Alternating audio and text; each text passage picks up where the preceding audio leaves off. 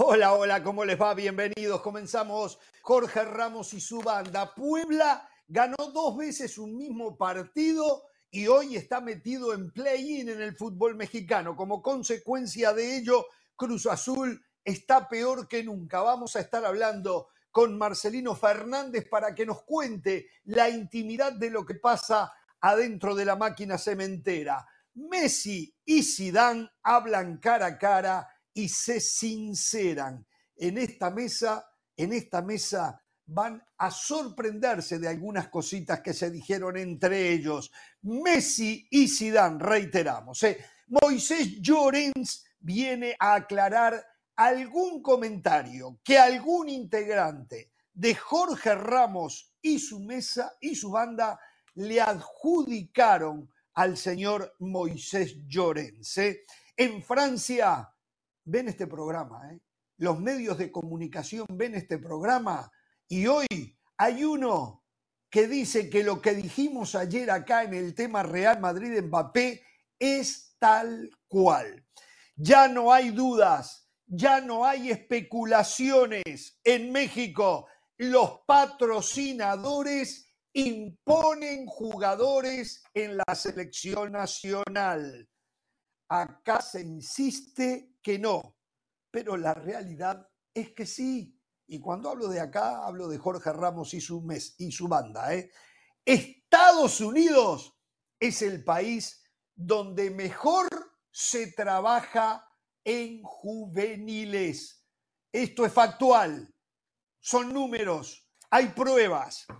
El gobierno británico comienza a entrometerse en el fútbol para evitar a los equipos estados. Pero lo más importante del programa de la tarde, del día de hoy, que no es fútbol, pero tiene que ver con el fútbol, es que hace un rato en la mañana de hoy fue liberado el papá del jugador colombiano Luis Fernando Díaz, que había sido secuestrado por una organización ilegal denominada Ejército de Liberación Nacional.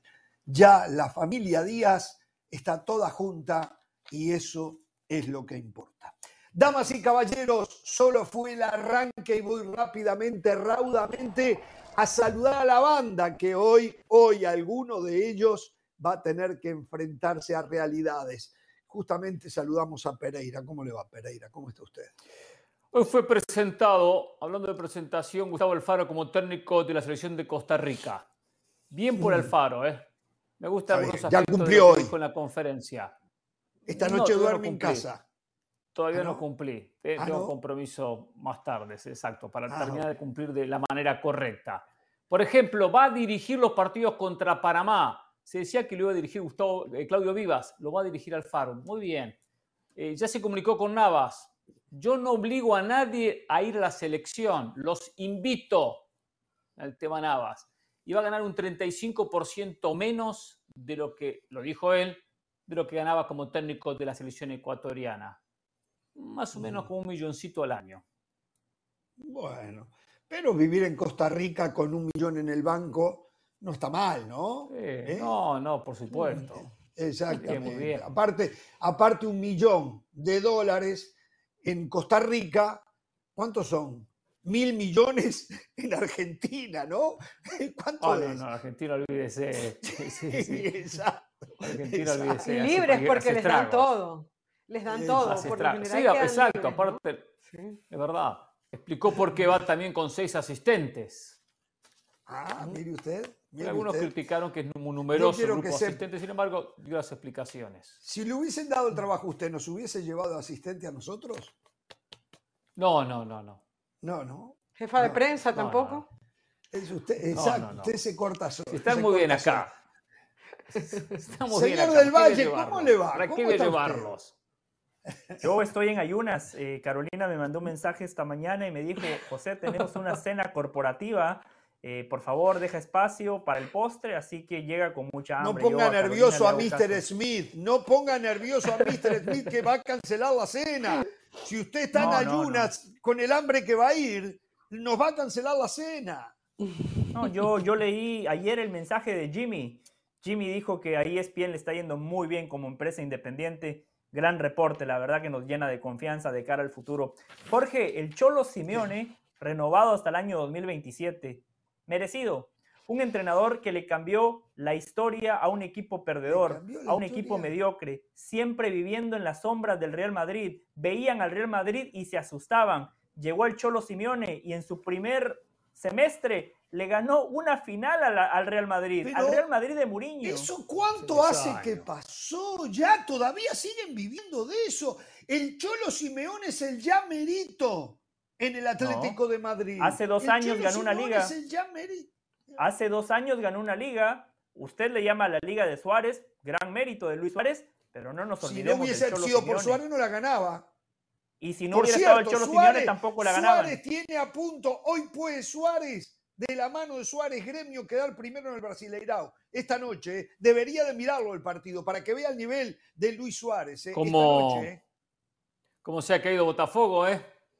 Lo agarró el pelado a Botafogo. Exacto, que ya una diferencia de puntos impresionante a Palmeiras. ¿Usted no le ha conseguido trabajo a Gallardo todavía?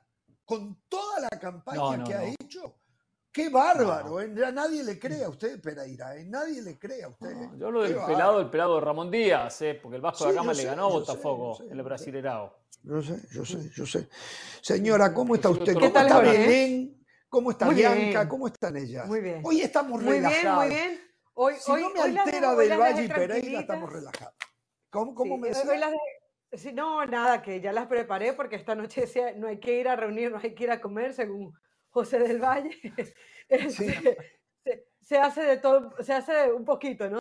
De cada cosa. Pero Jorge, hoy va a ser un día que vamos a hablar de mucho fútbol, porque más allá de, algunos resultados de la UEFA Europa League, no nos tenemos que concentrar en previas ni en, ni en postpartidos, sino que podemos hablar un poquito de esta conversación Correcto. de Messi, de Zidane.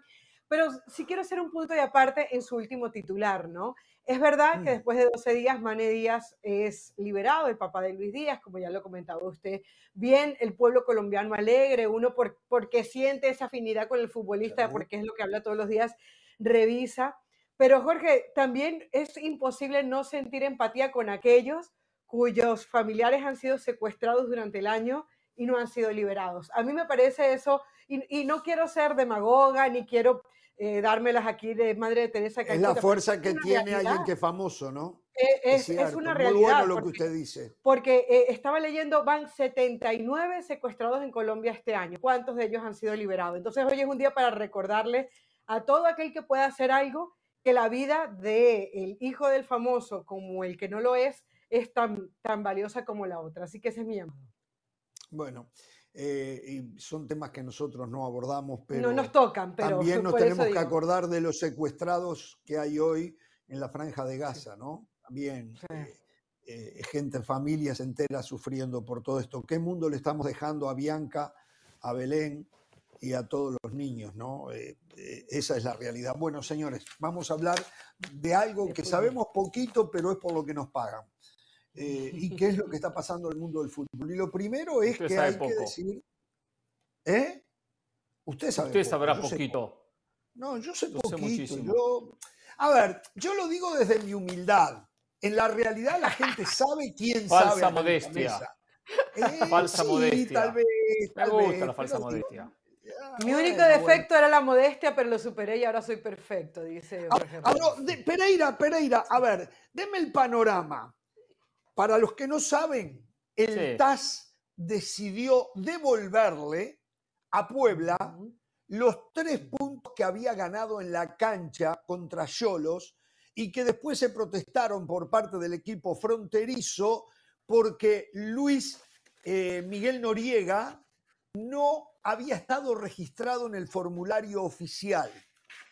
Asistente. Eh, la comisión disciplinaria de la federación decidió quitarle los tres puntos a Puebla y dárselos a Yolos. Puebla fue al TAS diciendo que había sido una omisión del árbitro del partido y así lo entendió el TAS y le devolvió los tres puntos a Puebla, ya eso no se puede apelar.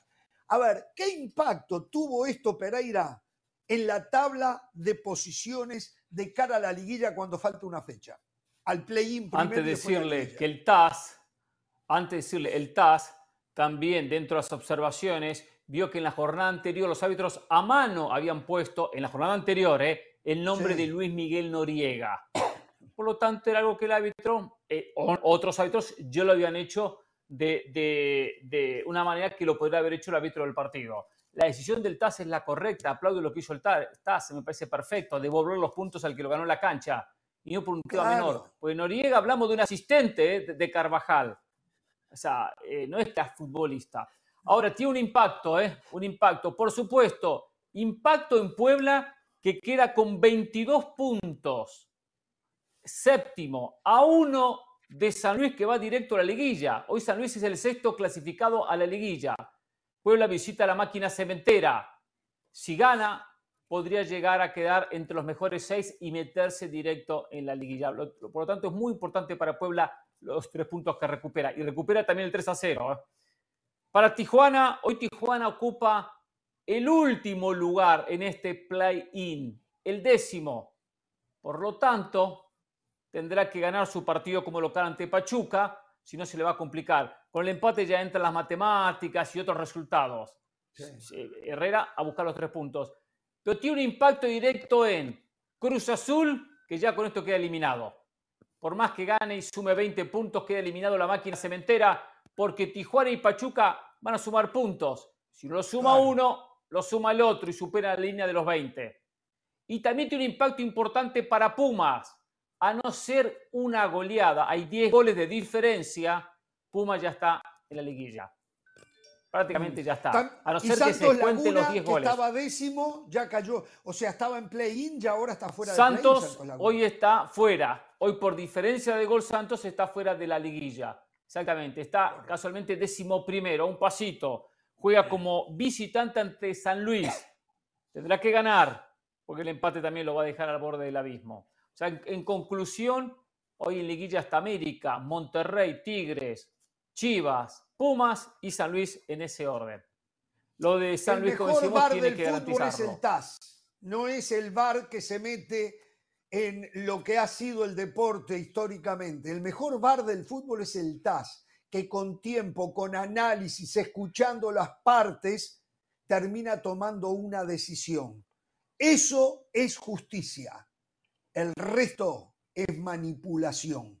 Cuando hablo del resto, hablo del video arbitraje. Bueno, pero es mucho, Eso pero es no comparemos un bar.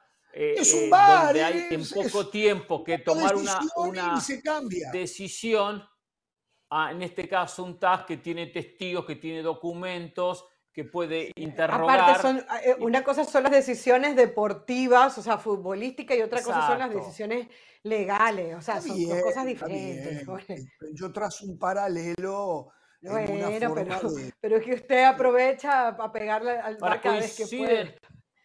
Coinciden que el TAS tomó la decisión correcta, como decíamos. Sí, sí, sí, sí, Sí, sí, Algo que no cambiaba nada, eh, más allá de lo del árbitro Exacto. inclusive, ¿en qué cambiaba, en qué cambiaba que Luis Miguel eh, Noriega. No- Noriega estuviera Noriega. aquí sentado? ¿En qué cambiaba? No. ¿En qué? En En nada. nada. En nada. Entonces, por Dios, se podía haber hecho un tirón de orejas a Puebla y decirle que no vuelva a ocurrir esto. tener- Perfecto, lo que pero pasa- sacarle los tres puntos, una Lo que pasa es que vuelve a quedar de manifiesto los grupos de poder en el fútbol mexicano. Cholos, Jorge Hank. Hace poco, Braguerrick y Jorge Hank pusieron a Diego Coca como director técnico de la selección mexicana de fútbol. Como es el Puebla, le pasaron por encima. Eh, una jornada después, Tecatito Corona utiliza un número, un número que ya había sido utilizado por un compañero de su equipo, Sí, algo es que está reglamentado, y según el reglamento, Rayados tenía que perder los tres puntos. Qué bueno que no perdió los tres puntos, ¿eh? como dice Jorge, es No, absurdo. o sea, claro. hay que ir al espíritu de la regla, pero yo lo que digo es que a Puebla lo sancionamos con todo el peso de la ley, pero a Rayados no. ¿Por qué? Porque Rayados tiene plata, poder adquisitivo, porque es un equipo protagonista. Aquí los que quedan muy mal son los dirigentes del fútbol mexicano. Siguen haciendo papelones. Pasó hace poco eh, en el Atlas América, ustedes recordarán aquella alineación indebida de Federico Viñas. Ni siquiera jugó, estaba en la tribuna, ah, pero se vistió y estaba en la nómina y le sacaron los tres puntos al América. Los directivos, la verdad, son ridículos. Eh, yo quiero agregar dos cosas, Jorge. Hablaba de Monterrey. Atención que ahora se está hablando que a Monterrey lo pueden multar porque Tecatito en el dorsal de su playera no dice el nombre o el apellido, Corona o Jesús. Lo que dice es Tecatito. Y dicen que no se puede promocionar allí una marca comercial. Seguramente, seguramente Monterrey va a aducir que ahí dice Tecatito, no dice Tecate. ¿eh? Y la marca comercial que sepamos es Tecate. Pero bueno, se está especulando con eso. Señora, la escucho. Bueno, sí, lo cual también es una ridiculez porque si a ti te llaman de una manera, todos los jugadores siempre se han puesto su sobrenombre, tendrían que cambiar que todos los dorsales, no porque a uno te digan de una marca y a otro no. Pero bueno, Jorge, uno, se, siente jurisprudencia, o sea, queda el precedente y no se vuelve a pasar por toda esta situación. Ante una situación parecida, debería tomar la liga algo que vaya acorde a lo que hizo el TAS. Piensa uno que así se va a actuar y eso es importante. Punto número dos, yo creo que igual a Choros le quedaba muy mal quedarse con esos tres puntos que deportivamente sabe que, que desde ningún punto de vista lo ganó. Y punto número tres, qué bueno que el TAS tomó la decisión rápido, porque también hemos visto momentos en donde el TAS toma las decisiones después de que se juega el torneo o después de que eh, se da la clasificación o no y ya no hay nada que hacer. Ahora se toma en el momento justo para que Puebla pueda ocupar el lugar que merece. Se pagó por un trámite rápido. Esto seguramente le costó plata a Puebla. hay que pagar extra para que sea un trámite rápido. Sí. Hablando de plata, ¿cuánto tiene ya usted que me había dicho aquella cuenta hablando de plata, no? Eso no tiene nada que ver, eso no tiene que ver. Por cierto, esta noche le, llevo quizás parte de lo que le, lo, que le debo.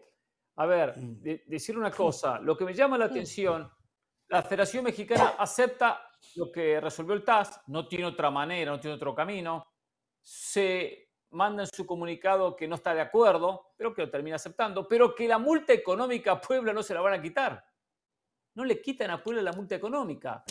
Entonces, ¿qué estamos? Igual lo sancionamos económicamente, porque se nos antoja sancionarlo. Eh, es, ensañamiento, eso se llama ensañamiento Totalmente. para mí. Sí. Jorge, lo, que, lo que decía de, del Tecatito Corona, justo me acordé, pero lo quería verificar, sí tiene una implicación con un patrocinador, porque el apellido de él es Corona. Corona en ese momento no patrocinaba a Rayados de Monterrey, patrocinaba a otros equipos del fútbol mexicano. por eso le pusieron Tecatito. Por eso le pusieron Tecatito, porque según ellos había un conflicto con la marca para promocionar al Tecatito Corona y no a Corona, que no era una cerveza que en ese entonces patrocinaba Rayados. Entonces sí, tiene una implicación comercial. Pero, pero, pero al Tecatito se le dice el Tecatito. Por eso, claro, pero por la cerveza Tecate, porque en ese momento Tecate patrocinaba Rayados. Claro, pero, pero él, él, sale y vuelve a llegar, no sé, o sea, me parece como que hay que hilar muy fino para poder llegar ahí. Si uno se va a los reportes antes de que jugara en Monterrey, también, o sea, en, en esta, en esta oportunidad ya le decíamos Tecatito Corona. Mire, mire, mire, ayer, eh, y ya aprovechamos a tocar, este, eh, esta es la realidad de lo que pasa en México muchas veces se piensa que es la voz popular que comienza a pasarse y que no tiene asidero, pero ayer en Fútbol Picante, nuestro ahora compañero, em, el Tuca Ferretti, aceptó públicamente que en la selección mexicana, como en Cruz Azul también, pero hablemos de la selección mexicana, los patrocinadores, shut up, los patrocinadores ponen jugadores en la selección. Álvaro Morales le preguntó si uno de ellos era Memo Ochoa y él no dijo que sí, pero tampoco lo negó.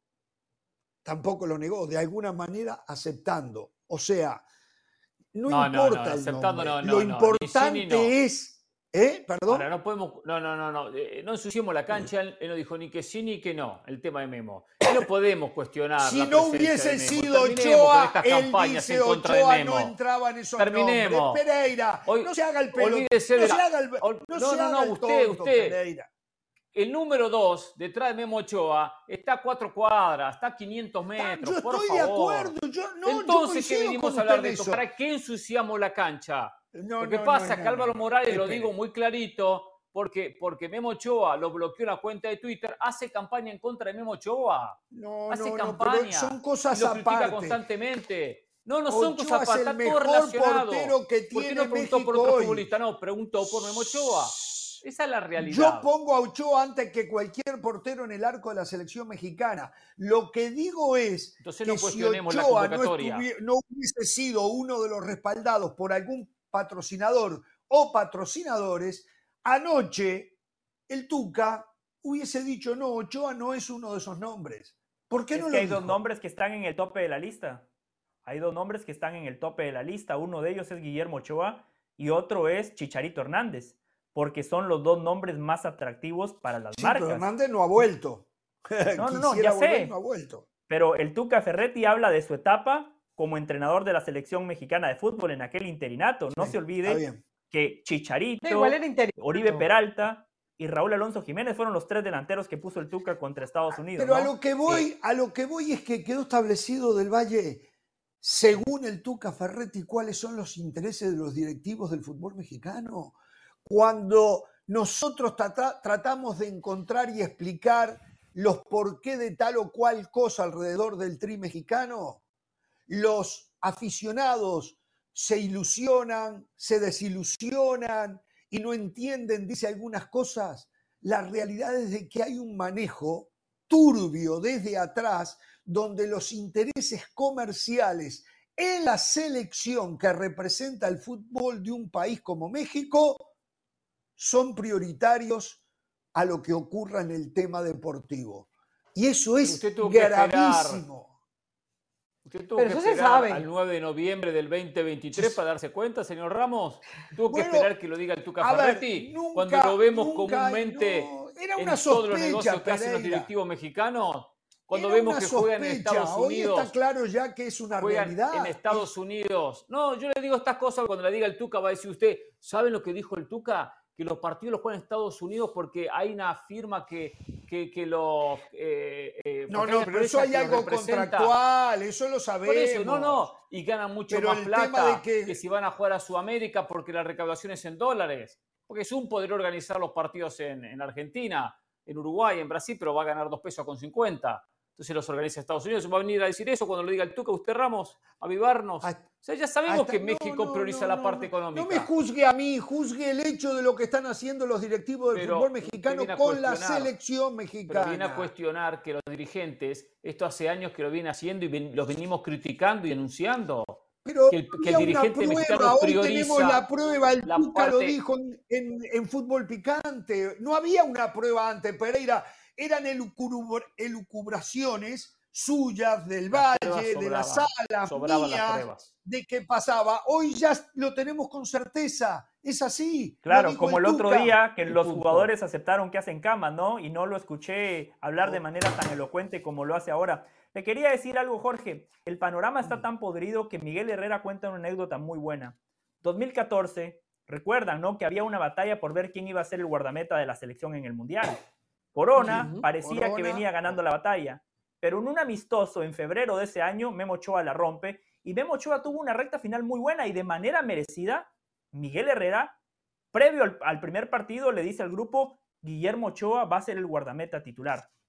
Jesús. Corona encaró al Piojo Herrera y la pregunta fue, ¿qué me faltó? ¿Por qué Memo Ochoa? La pregunta que le hizo Corona a Miguel Herrera fue, ¿te lo ordenaron los patrocinadores?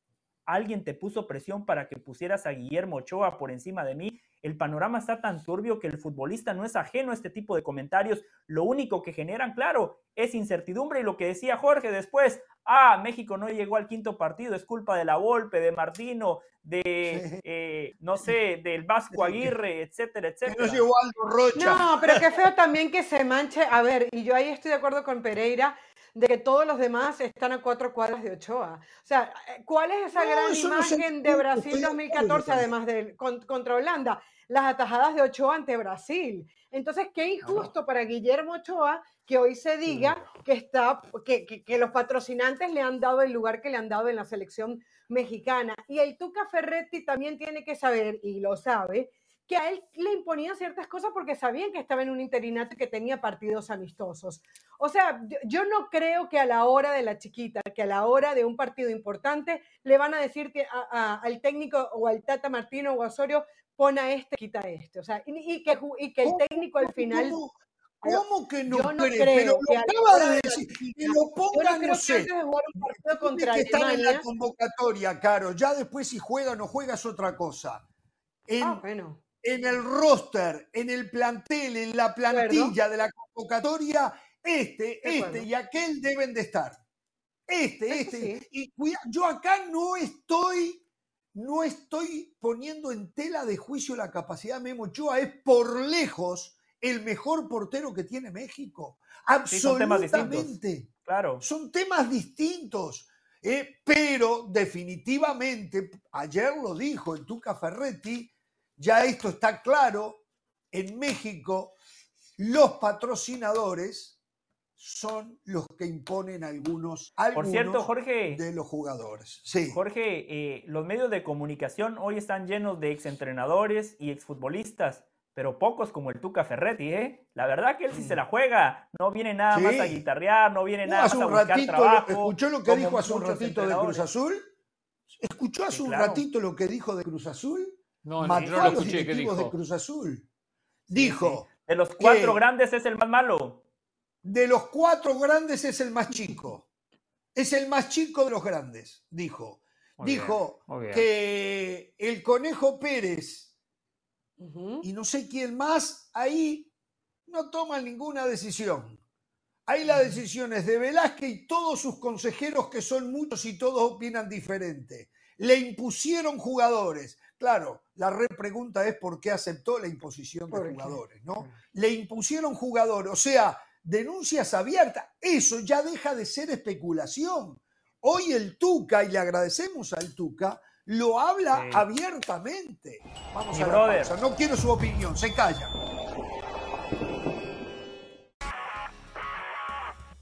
Saludos de Pilar Pérez, esto es SportsCenter ahora. Julián Quiñones, delantero del América, ya recibió su primera convocatoria con la selección mexicana para los duelos de la Nations League que se jugarán la próxima semana frente a Honduras. Luego de que el llamado al Tri ingresara esta mitad de semana a las oficinas de Cuapa, el jugador nacido en Colombia recibió su carta de naturalización el mes pasado y completó el trámite de cambio de federación para estar listo de cara a la fecha FIFA de noviembre. En un partidazo, los Nuggets vencieron a los Warriors 108-105 con 35 puntos y 13 rebotes de Nikola Jokic en más de 36 minutos de acción.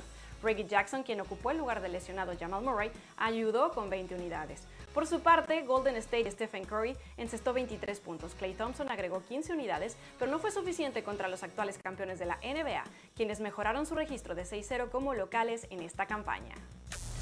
El Real Madrid anunció este jueves la renovación del uruguayo Federico Valverde hasta el final de la temporada 2029, dos años más de los que ya tenía firmados con el conjunto blanco. La renovación del pajarito, quien llegó al club en julio del 2016 con tan solo 18 años, se suma a la de los brasileños Vinicius y Rodrigo, anunciados la semana pasada, y a la del francés Eduardo Camavinga, oficializada este martes. No se pierdan los viernes la peña de la liga con toda la información del fútbol español, a la 1.55 del Este, 10.55 del Pacífico por ESPN Deportes. Esto fue SportsCenter ahora.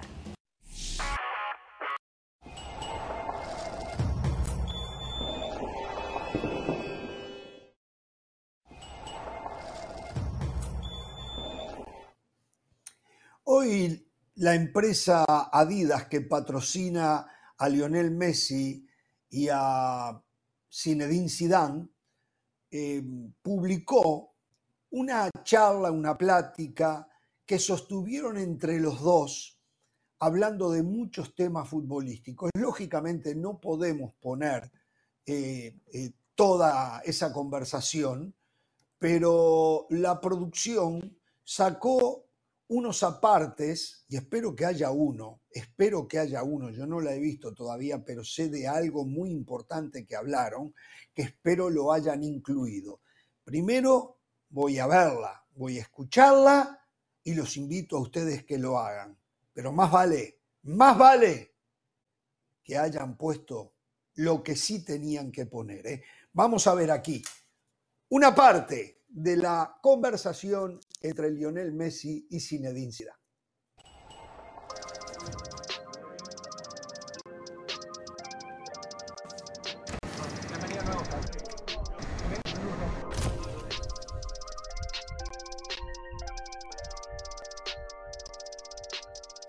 El 10 hoy.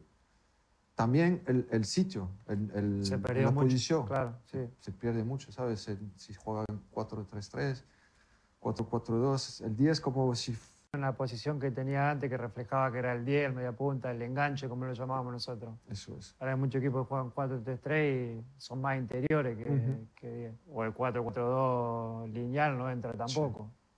Es verdad que, que queda un poco. Pero digo. bueno, menos mal que juegas todavía, que, que existe todavía el 10. Ahora se transforma mucho o en interiores o en extremos falsos, Pues sí. que son malos 10. Pero es verdad que el 10 nuestro, por ejemplo, el que caracterizaba siempre al 10 argentino, el media punta, enganche, Riquelme, Aymar, Sí, eh, hay pocos ya de eso. Ajá. O no hay, sí, es verdad. o no hay, se perdió mucho. Cuando era chiquito, ¿quién era su, su 10, su referente? A vos su, ¿quién lo era? Y a mí era porque jugaba en el Marsella, era Enzo, Francesco. ¿te Ah, es acuerdas? verdad, escuché muchas veces, sí.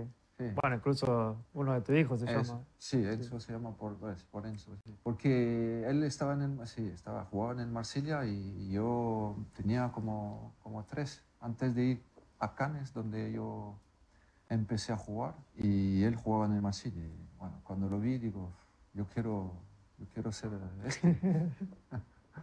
Porque era, ¿sabes? era muy elegante, muy, ¿sabes? Como, tenía la- como jugaba, como, como manejaba la pelota también.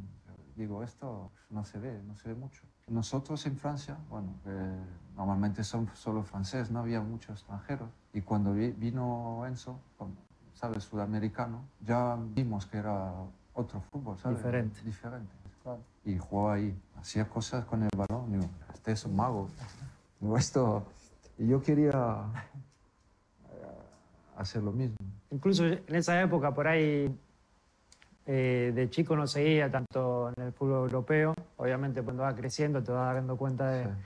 de más cosas y ahí sí empecé a, ver mucho más fútbol de, de Europa, ¿no? Pero en ese momento era todo muy, Sí, muy ahí. local, Argentina. local, sí. Creo que el fútbol en sí cambió mucho también, la manera de, de- de jugar, los sistemas, donde, donde ya de chiquito empiezan a jugar 4-3-3 o ahora se usa mucho la línea de, de 3 o de 5 atrás y por ahí el número 10 que hablábamos antes, que es muy característico, no entra en ese sistema o, o es difícil de meterlo. Sí, sí. Y por ahí, de esa manera, también se perdió, se perdió la, la formación de esos jugadores. Va, no sé, lo- por lo que veo yo y lo que, lo que pienso. Pero la, la posición de 10, de todas formas, lo que tiene que tener es, es un poco de, de, de magia, como, como tú, como tú, sí, porque es el líder del equipo y el líder del equipo tiene que crear, tiene que, es lo que tú tenías y lo que tienes, diferente de los demás, es que veas antes de los demás. El 10 tiene que hacer eso. Yo era un, un segundo, o tú era tres antes, tres segundos antes de los demás, yo uno. Pero eso para mí es la diferencia que tú tienes con los demás. Es que sí, la gente, los jugadores lo vean que lo que hay que hacer. Antes de recibir el balón, tú sabías ya lo que, lo que ibas a hacer. Y eso poco. Y para mí el 10 tiene que rep- representar eso. Es que más un jugador de equipo, un líder de equipo hace eso, mejor para el equipo. Y tú es lo que haces. ¿Sien- ¿Sienten que tiene un peso diferente llevar la 10? O sea, solo el número, simbólicamente. ¿Es, es distinto? No sé si es tan importante hoy el número como lo era en, en otra época. Pero obviamente sí que, que el 10 eh, sigue siendo una camiseta especial.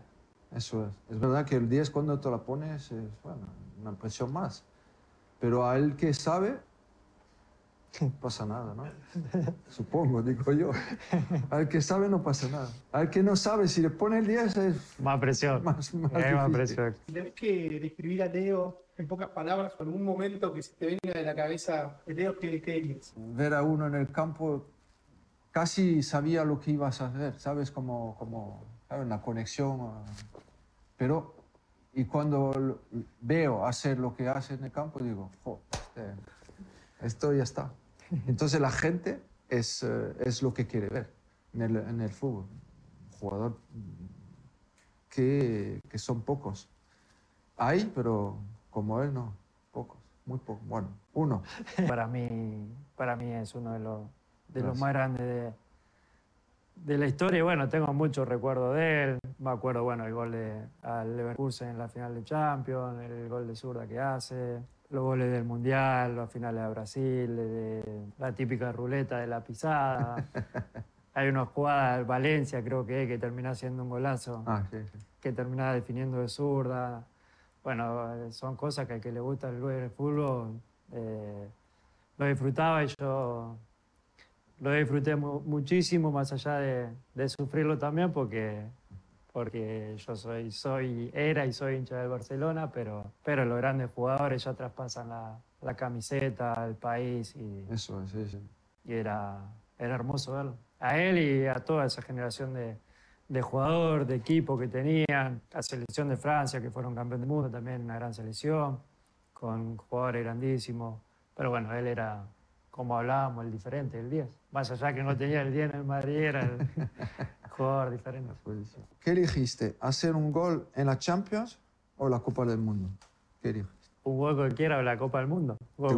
gustaría hacer un gol en la Champions No, o la Copa del Mundo? eh, ah, un gol- Depende, puede ser la... Claro, depende del momento, ¿no? Sí, Pero nada, siempre es especial hacer goles y tanto en, en competición europea como en un mundial. Obviamente en un mundial siempre más, más especial por, por el contexto, por lo que significa. Pero, pero bueno, depende el partido. Capaz que te toca hacer un gol en la final. Pero bueno, yo puedo contestar por ti eh, también, Leo, porque lo hiciste hace poco, con Argentina, justamente la final. No, ese, obviamente ese gol. Ahí es lo que sí. faltaba. Faltaba solo este gol. Y sí, hacer un gol en la final de- del Mundial eh, creo que es lo máximo. No, los dos lo podemos decir. Claro, es que no. No tiene...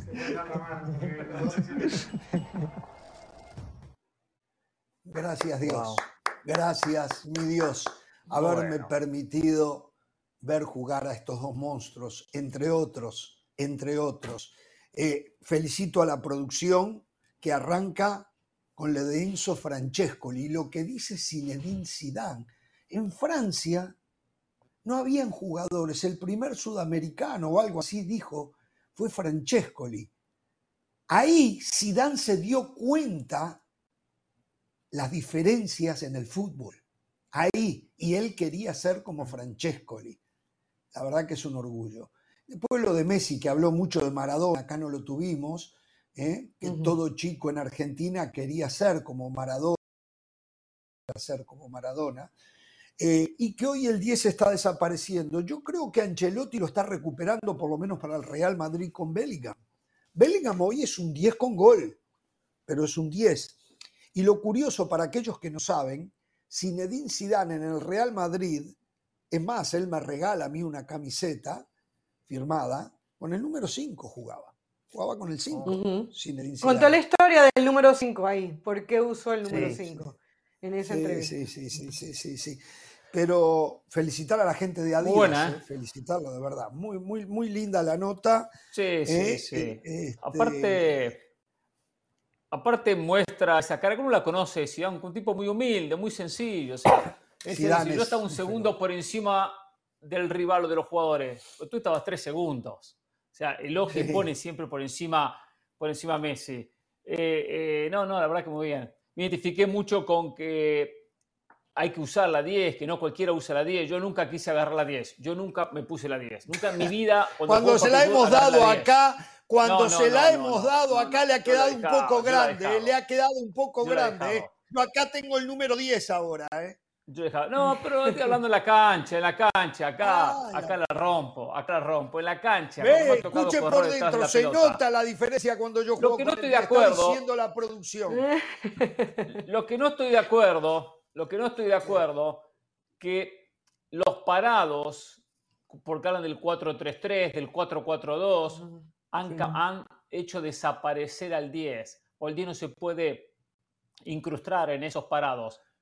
Barcelona tenía a Iniesta con número 10 y Barcelona hacía un 4-3-3.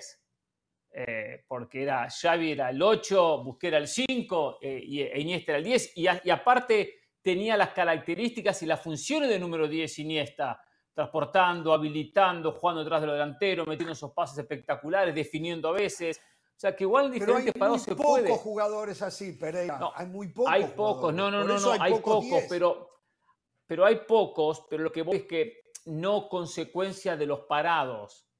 Porque un poco lo que decía Messi, que Zidane lo secundaba, que en un 4-4-2 donde pone el 10. El 10 siempre era en un 4 un rombo 4-4-1 con un 1 de 4-4-2 con un punta detrás Correcto, de los delanteros. Era el más adelantado, Como- era el más adelantado. Claro, como que lo Lo veían que pasa de, es esa, que de esa manera. Ellos, ellos explicaron, Pereira, ahí ellos explican qué es el rol que les ponen a hacer a esos, en esos parados, porque dicen, terminan Ujú. jugando como volantes interiores o como falsos extremos. Es lo que explican ellos cuando, cuando se extienden en ese tema. Entonces, creo que tiene que ver con, las, Pero- con los pero- roles, ¿no? El, el famoso Iniesta rol era que te era el interior. entrenador. Y, y en, y Iniesta era el un interior. 4-4-2 que tú- es- está bien, pero, pero eh, a ver, las labores del interior normalmente no so- son eso, vas a jugar como interior. El 10 tiene que tener libertad. Ah, pero- el, el pero- 10 tiene que pero- tener libertad para pensar. El 10 tiene que tener libertad para tomar Iniesta tenía decisiones. libertad. Y, y- exacto. Iniesta pero tenía ¿cuántos libertad. técnicos, pero cuántos técnicos le permiten hoy al jugador tener libertad cuando están cerrados en sus sistemas? Bueno, probablemente sí. El sistema no es el problema, el problema es quien lo aplica, que es el técnico. Yo, yo digo que, que el problema no es el sistema, eso voy. Eso es simplemente lo que le, lo que le diría a Zidane en uno a uno, ¿no? O al propio Messi. Pero entiendo que Messi esto lo ve de otro ángulo, ¿no? Y entiendo que hoy, hoy, hoy es más amplio la función de los jugadores cuando se habla tanto de extremo, de interior de otras posiciones. Y yo creo Sí. que Zidane le daría la razón, Hernán, porque estamos hablando de dos cosas distintas. Lo de Iniesta que usted dice con el Barcelona, Luka Modric en el Real Madrid de Zidane, el que ganó tres Champions de manera consecutiva. También. Casemiro, Modric y Cross. Modric era el Iniesta o cumplía la función que cumplía el español con el Barcelona de Guardiola. La verdad yo le recomiendo a la gente que vean la entrevista completa, 29 minutos con 47 segundos. Una charla de fútbol genuina, sincera, de dos leyendas del fútbol. La primera conclusión que saco, lo bueno que ha sido Messi y lo bueno que sigue siendo, porque Zidane, que fue un crack, no se sienta en la mesa de Messi. O sea, ¿Saben que Zidane- se lo iba a decir yo eso? Me leyó la mente. Sí, es verdad. A Zidane no le alcanza para sentarse en la mesa de Messi, de Pelé y de No. Maradona. Y- No, no, pero no, no ¿saben le qué? alcanza, Jorge. Messi, pe- perdón, del Valle, Eh, pero para perdón, termine eso, del Valle. sí. solamente para, para, terminar, para completar la idea, Messi no se quiso sentar en la mesa de Maradona, porque ahí también lo dijo. Dijo, todos los Ah. argentinos, todos los niños, y, y nunca llegamos a ser como Maradona, pero lo dijo explícitamente, nunca llegamos a ser como, Mara- como Maradona. O sea, Messi sigue viendo a Maradona muy por encima de él, me parece a mí de manera genuina. Pero, Caro, eh, dejando y respetando la opinión de Messi, todos ponemos a Messi en la mesa de Maradona, ¿no? Messi quizás lo dice desde la humildad, no quiere generar un debate, pero usted, Jorge, Hernán, el mundo y yo, todos ponemos a Messi Sí. en esa misma mesa. Después, unos dirán mejor Messi, mejor Maradona, ese es un debate para otro día. Quiero decir algo, hay mucha gente, hay muchos madridistas que le pegan a Messi por pegarle. Zidane acaba de demostrar en esta entrevista que hay futbolistas que trascienden un club, hay futbolistas que trascienden un país. Si hay un madridista que siente los colores del Madrid por lo que hizo como futbolista y como técnico, es Zinedine Zidane. Este es un mensaje de Zidane para el mundo. Perfecto, fue tu rival, te ganó muchísimas ligas, pero vos también le ganaste muchas Champions.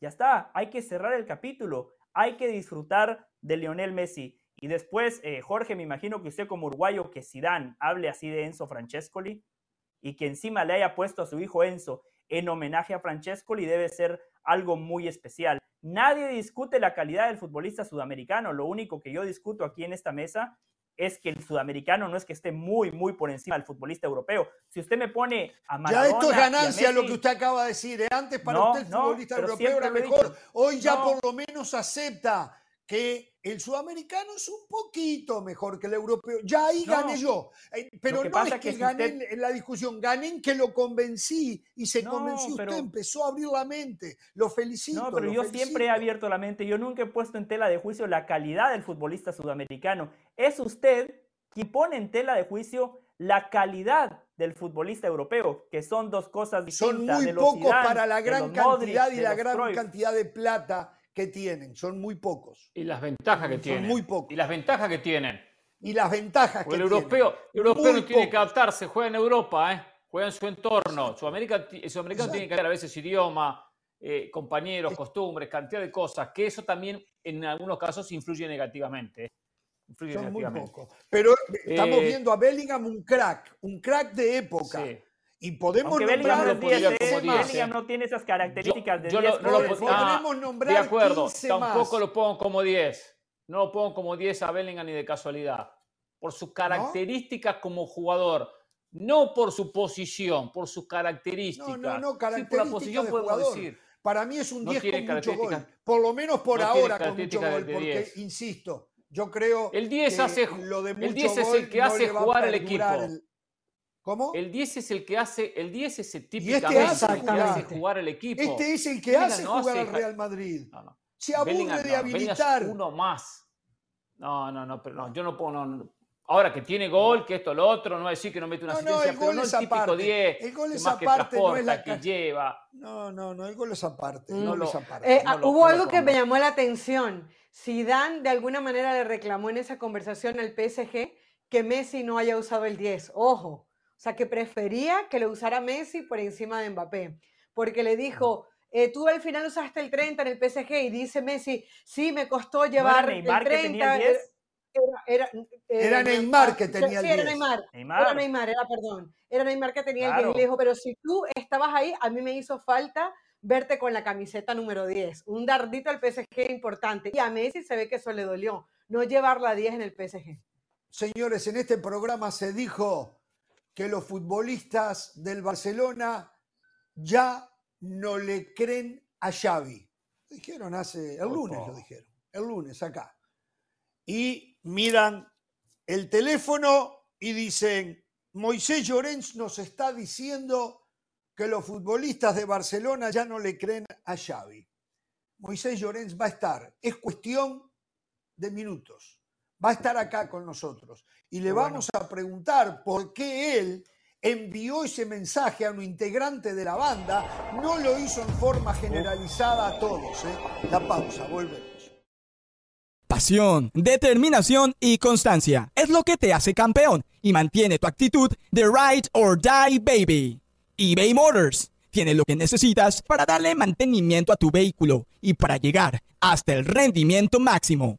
Desde sobrealimentadores, sistemas de sonido, tubos de escape, luces LED y más. Si buscas velocidad, potencia o estilo, lo encontrarás todo en eBay Motors. Con más de 122 millones de piezas, siempre encontrarás justo lo que buscas. Y con Guaranteed Fit de eBay, tienes la garantía de que tu pieza quede perfectamente a la primera o se te devuelve tu dinero. Porque con eBay Motors, quemas llantas y no tu dinero. Con las piezas que buscas, a los precios que quieres, tu auto se convertirá en el MVP que te dará el triunfo. eBay Motors. ebaymotors.com. Solo para artículos elegibles se aplican restricciones.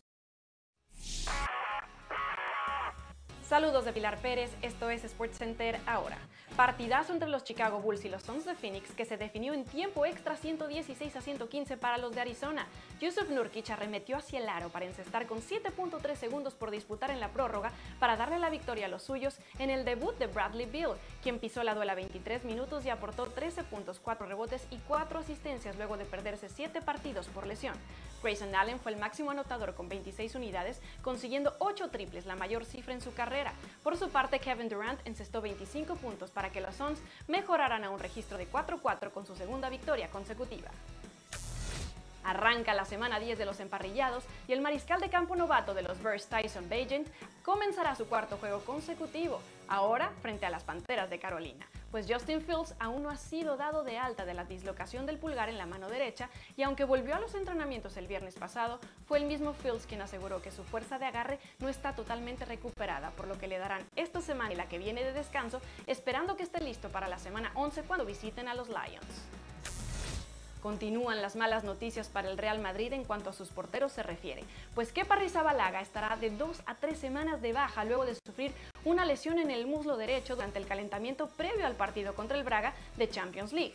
El arquero español se sometió a pruebas esta mañana para confirmar una micro rotura en el abductor y mientras está a la espera de la confirmación el día de mañana con una resonancia magnética, será Andrei Lunin el que se prepare para defender de nuevo la portería merengue.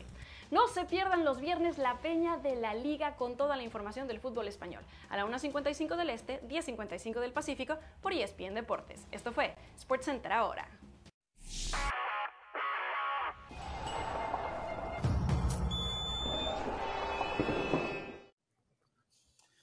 Bien, lo tenemos en cámara al señor Moisés Llorens. Y en el recibimiento quiero decirle primero que estoy muy contento que esté con nosotros hoy, pero el motivo de la búsqueda para su presencia aquí en el programa es para eh, reclamarle una actitud que el día martes, después de la derrota de Barcelona frente al Shakhtar Donetsk, tuvo para todo el equipo de trabajo de Jorge Ramos y su banda, donde solamente se comunicó con el señor José del Valle, diciéndole para que José del Valle tuviera la exclusiva, me imagino yo, diciéndole que los jugadores de Barcelona ya no le creen a Xavi.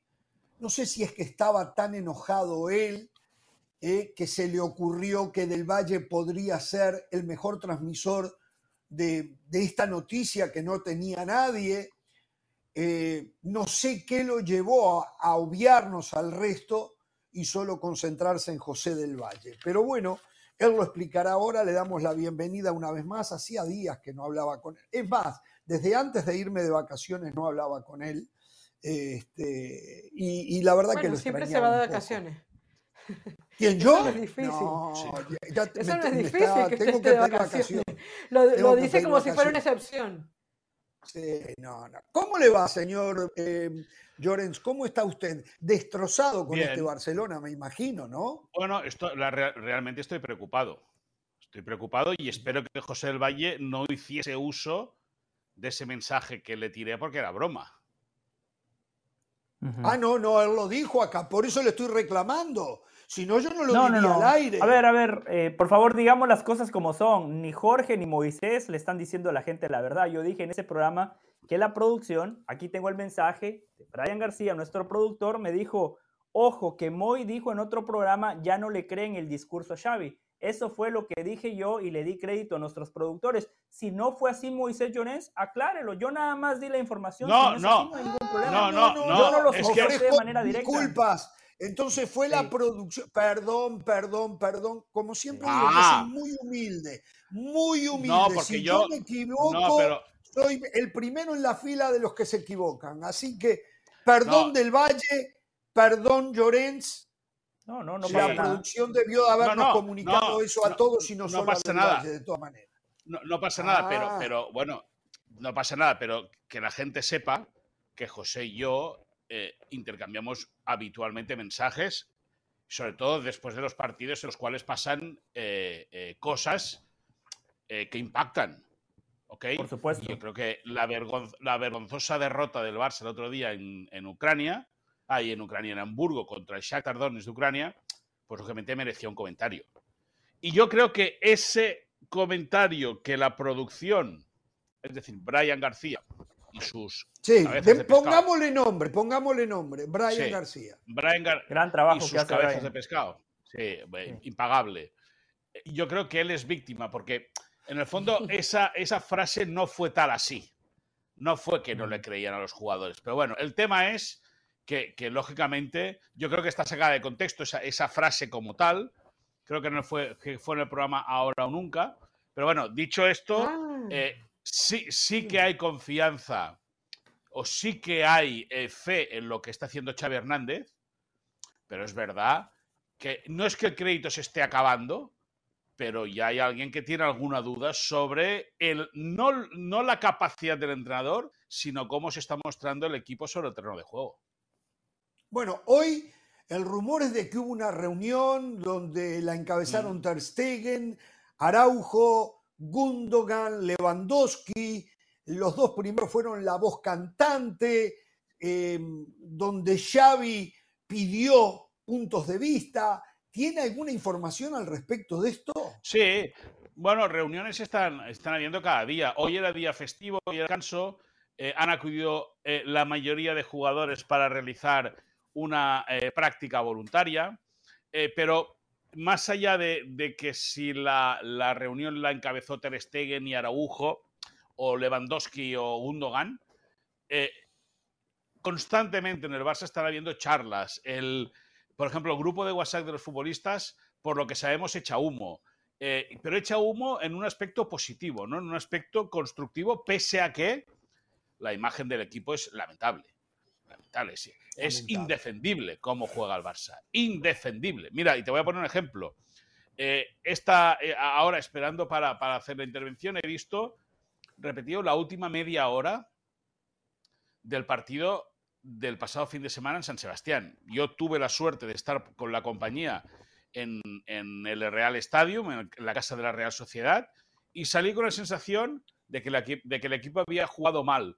Pero vi el partido por televisión del Shakhtar y dije, bueno, ha sido malo el del Shakhtar, pero el de la Real fue peor. Y no, no, no. Visto la última media hora del partido, el del Shakhtar fue peor que el de la Real. Y eso es imperdonable. Sí. Imperdonable para un equipo, sobre todo para un entrenador que tiene un discurso en el cual pide a los jugadores públicamente que tienen que jugar bien, que el objetivo es ganar, pero que se tiene que ganar y si se juega y si se eh, juega, si se gana jugando bien, mejor, y que luego se muestren como se muestren. Con apatía, sin intención, sin presión, sin intensidad. Así no se gana nada. Así lo único que se gana son dolores de cabeza. Y lo único que se generan son crisis. Y una cosa es hacer una lectura previa a un partido o hacer una exposición de cómo quieres que juegue tu equipo en sala de prensa. Y otra muy diferente es ver cómo luego se expresa sobre el terreno de juego. Y yo creo que Xavi ahora tiene la oportunidad, la gran oportunidad, ahora, en este momento, de demostrar lo entrenador que es. Si vale o no vale para la élite. Yo creo que vale. Yo creo que vale, creo que, que, está capacitado y tiene conocimientos de sobra. Pero en este, ahora en esta situación es cuando tiene que realmente sacar su ingenio, sacar su ingenio futbolístico, su dote como persona, su empatía con los futbolistas y a partir de ahí crecer. El partido del domingo contra el Alavés, la gente mira la clasificación y dice, ah, el Alavés, esto es pan comido. Ojo con el partido del Alavés. A ver, eh, y ya dejo a los compañeros que se involucren en esta conversación. Eh, en las últimas horas, la prensa, eh, que muchas veces pasa a ser vocero de la institución, empieza a decir que cada vez hay más compromiso entre Xavi y Laporta, que el presidente lo respalda absolutamente, que no hay ningún problema, que no hay riesgo ninguno. Yo creo que cuando esas cosas se dicen es porque es todo lo contrario. Usted tiene información, no, se yo, está empezando a erosionar el crédito, el mucho crédito que en algún momento tuvo Xavi en Barcelona. Bueno, el crédito lo consigue el año pasado conquistando la liga. Porque el Barça uh -huh. en el mes de enero fue campeón de la Supercopa y en el mes de febrero-marzo era campeón de liga. Dicho febrero, eso, sí. dicho eso, eh, la Porta nunca fue la primera opción. Xavi nunca fue la primera opción de la Porta. Correcto. La, la Porta tenía otra idea de entrenador en la cabeza. Lo que pasa es que hubo tal presión mediática para traerlo que al final, incompre bueno, incomprensiblemente no. Eh, Xavi se ajustó al patrón económico que tenía el Barça y aceptó la propuesta. Xavi lleva dos años en el equipo y el equipo ha tenido momentos buenos de fútbol, momentos dignos de fútbol y más momentos, sobre todo, malos.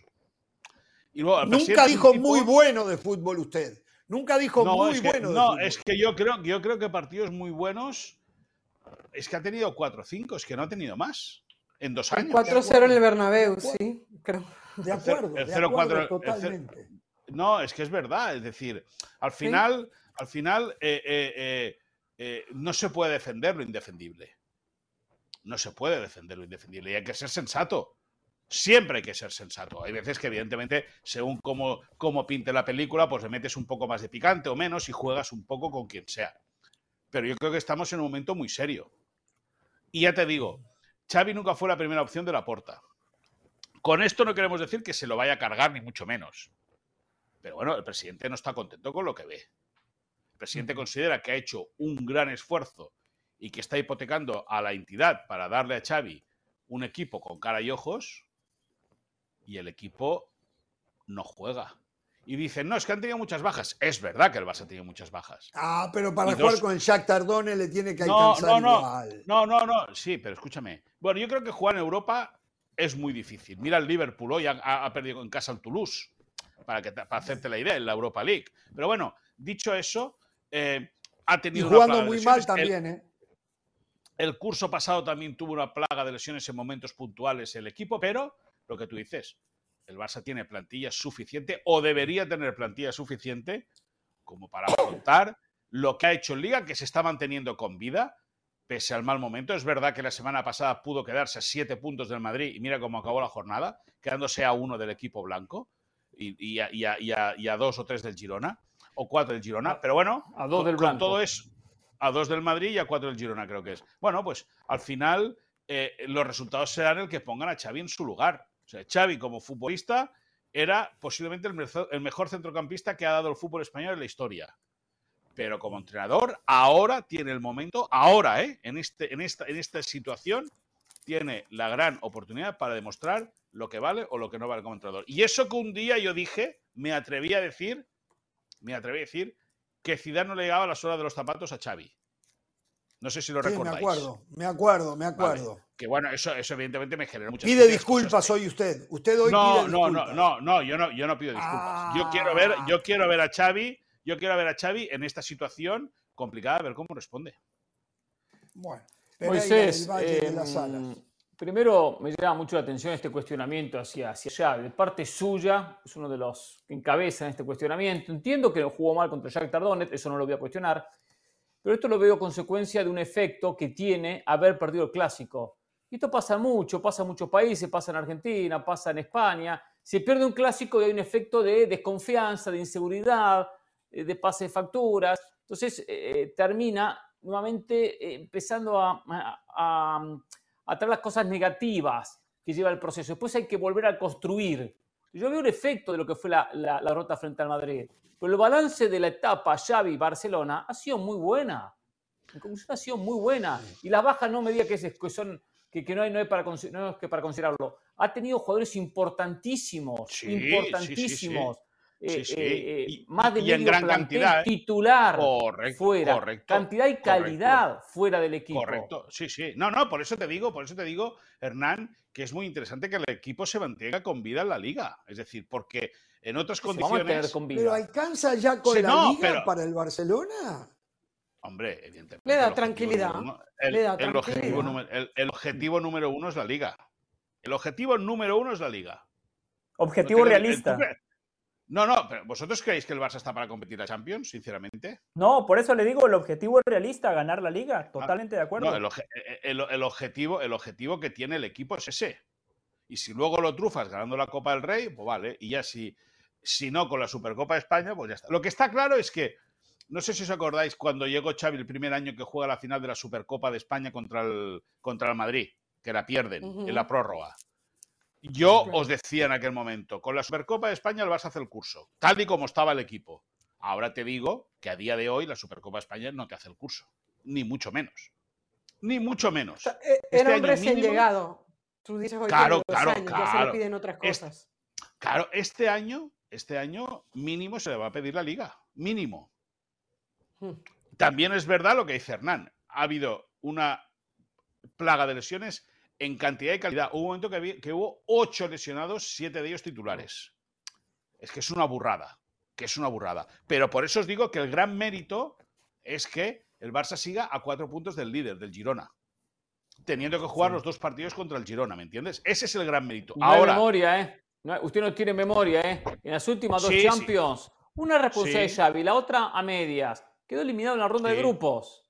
Más allá que totalmente. perdió ahora contra el Shakhtar Donetsk, este, este equipo se mete en octavos. Bueno, con un rival cómodo, con un rival cómodo Bueno, que le puede tocar sí, si gana el grupo, hasta puede llegar a cuarto de final. Sí, sí, sí, está claro, Hernán. Eh, eh, sí, sí, y claro, y si, y si en cuartos se lesionan ocho titulares del equipo rival, se puede meter en semifinales. Sí, Y si en, sí. semifin- y si en semifinales eh, eh, tiene suerte, se mete en las finales. Si la final le toca al Madrid, le gana y chao, y adiós muy buenas y campeones de Europa. Sí. ¿me entiendes? No, pero Bueno, hay otra entonces, cosa. eso- entonces, entonces, ¿de qué nos quejamos? No, que es muy. No, yo, yo, lo- yo no me quejo de nada. Yo simplemente te analizo la situación actual.